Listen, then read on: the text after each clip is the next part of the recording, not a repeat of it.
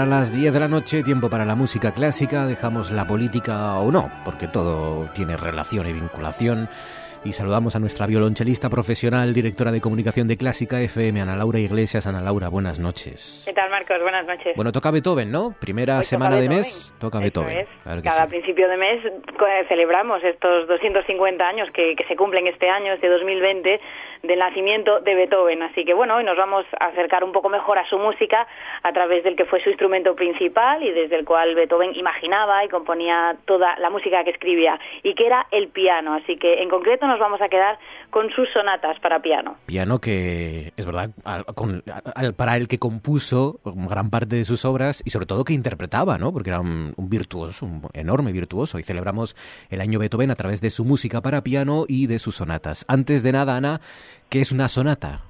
Bueno, una sonata es una forma musical que puede estar escrita para uno o para varios instrumentos, de tal forma que un primer movimiento de una sinfonía o de un cuarteto puede tener forma sonata, según cómo sea su estructura musical. O también podemos hablar de una sonata para piano, una sonata para flauta o para cello y piano, y que son esas piezas escritas para este, este conjunto de instrumentos. Beethoven en concreto nos dejó 32 sonatas, que son uno de los conjuntos de sonatas para piano más importantes de la historia y de los que hoy de manera express vamos a repasar las más conocidas.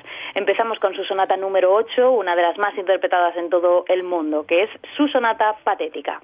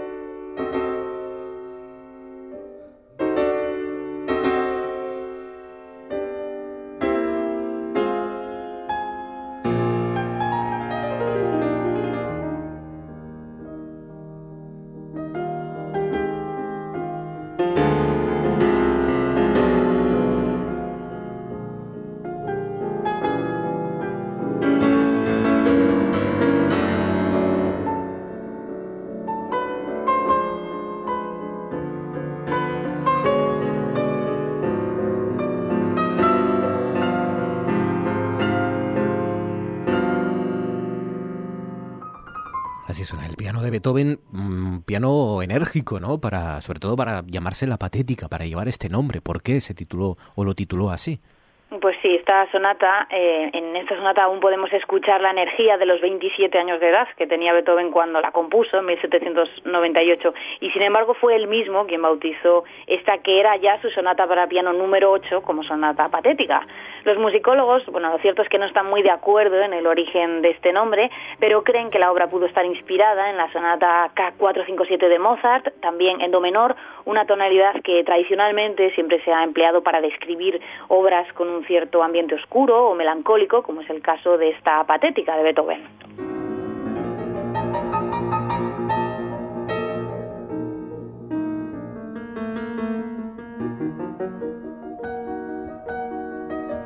Luego no, no hay que olvidar tampoco que, hombre, tenía 27 años, es verdad, era joven incluso también para la época, pero todavía, y ya empezaban los achaques, ¿no? Padecía por aquel entonces, a finales del 18, padecía eh, enormes eh, vomitonas, diarreas, y empezaba también su sordera, aunque la intentó ocultar durante un tiempo, pero también empezaba a, escuchar muchos ruidos, ¿no? A veces dolorosísimos y que le levantaban dolores de cabeza insoportables, ¿no? Con lo cual... Sí, se estaba fraguando la tragedia, desde luego, para exacto. Físicamente ya, ya empezaba a trasladar, ¿no? Esa, esa preocupación y esa desesperación a través de su música. Así suena, hemos escuchado la sonata número 8 de Beethoven, sonata patética.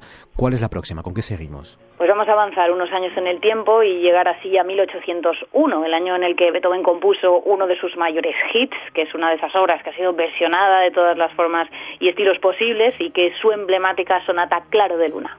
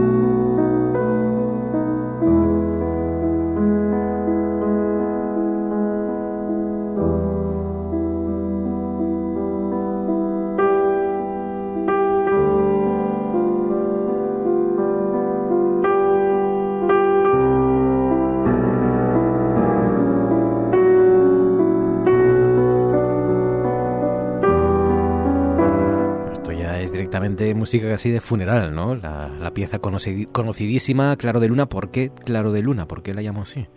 Pues sí, la verdad es que hay una cierta polémica en torno al nombre de esta sonata Claro de Luna, ya que no es un título que eligió Beethoven, sino que fue un crítico alemán quien cinco años después de la muerte del compositor bautizó esta sonata como Claro de Luna, alegando que a él le recordaba al reflejo de la luz de la luna sobre un lago. Bueno, fue una decisión completamente arbitraria, ya que efectivamente el ambiente general que produce esta música pues es casi como el de una marcha fúnebre, así que bueno, nunca vamos a saber qué quiso expresar exactamente Beethoven en esta obra tan conocida.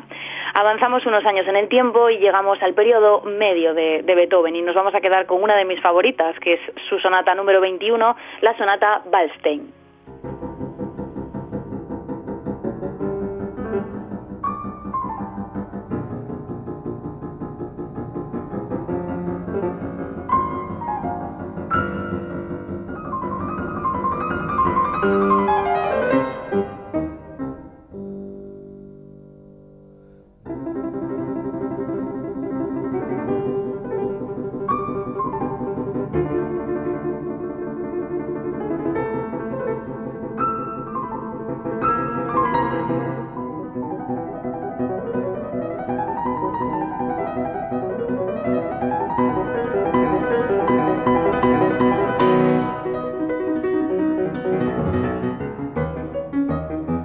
Sonata número 21 de Beethoven, Sonata Waldstein, con mucha más luz que las anteriores. ¿Por eso te gusta especialmente? Sí, es una de mis favoritas, no por la luz que tiene, sino, no sé, la verdad es que me parece muy original. Y bueno, Beethoven cuando la compuso ya, ya estaba avanzando esa sordera en él y sin embargo su música en este momento se volvió cada vez más brillante, más ingeniosa, como es el caso de esta sonata 21, esta sonata Waldstein, y que también es una de las más difíciles de interpretar debido a esas notas tan rápidas y repetitivas que escuchábamos al principio de la pieza. Beethoven la compuso en 1807 y la dedicó a uno de sus mecenas y amigos, el conde Waldstein, y desde su composición se ha convertido en una de las más importantes y hoy en día es una de las que más se toca en todo el mundo. Lo mismo ocurre con la sonata que vamos a escuchar ahora, que es su sonata número 23 llamada Apasionata y que quizás es una de las obras que mejor refleja ese icónico temperamento de Beethoven.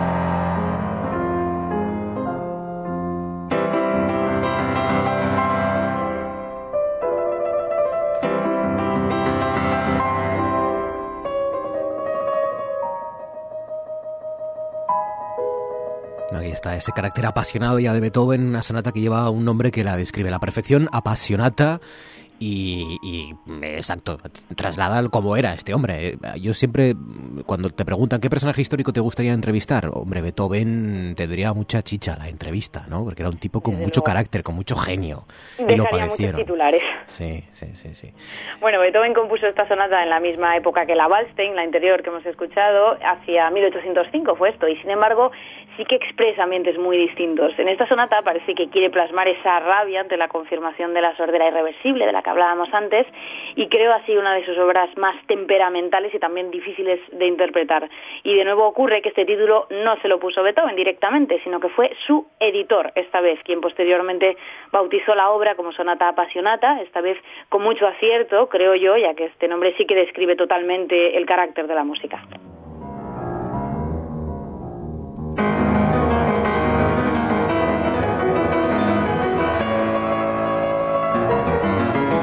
Estamos celebrando el año Beethoven, conociendo esta vez sus sonatas más importantes. Ya saben que en esta sección, mucho más que Mozart, a lo largo del año, una vez al mes, pues Ana Laura Iglesias nos va a repasar, nos va a enseñar, nos va a transmitir, a trasladar la música de Beethoven. Hoy hemos escuchado de esas sonatas la patética, la Claro de Luna, la Waldstein y la apasionata.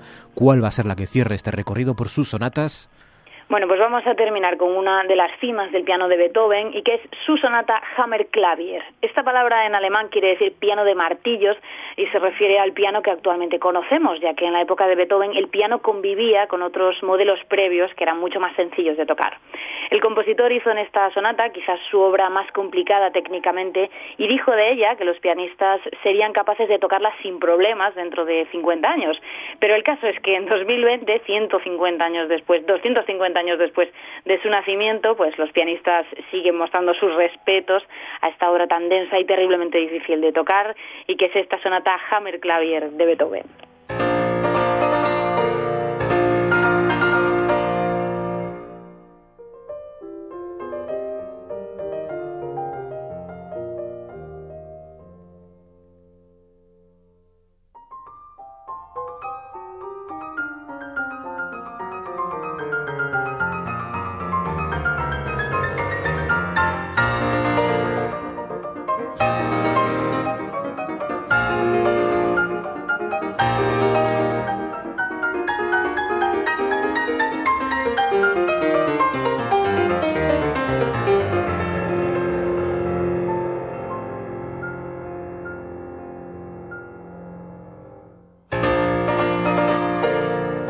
Estos son pequeñas píldoras, pequeños aperitivos para que luego usted pues, pues goce de la música, como debe ser la música de Beethoven sobre todo, con esta complejidad y, con esta profundidad, con esta dimensión, pues, pues escuchando las piezas íntegras y con buen sonido y buena calidad. De momento, este es el recorrido por eh, seguramente uno de, sus, de, los géneros ¿no? que, que mejor caracterizan al genio de Beethoven, las sonatas y las sonatas de piano, hoy junto a Ana Laura Iglesias. Ana Laura, cuídate, gracias, un abrazo. Gracias, Marcos, un Adiós.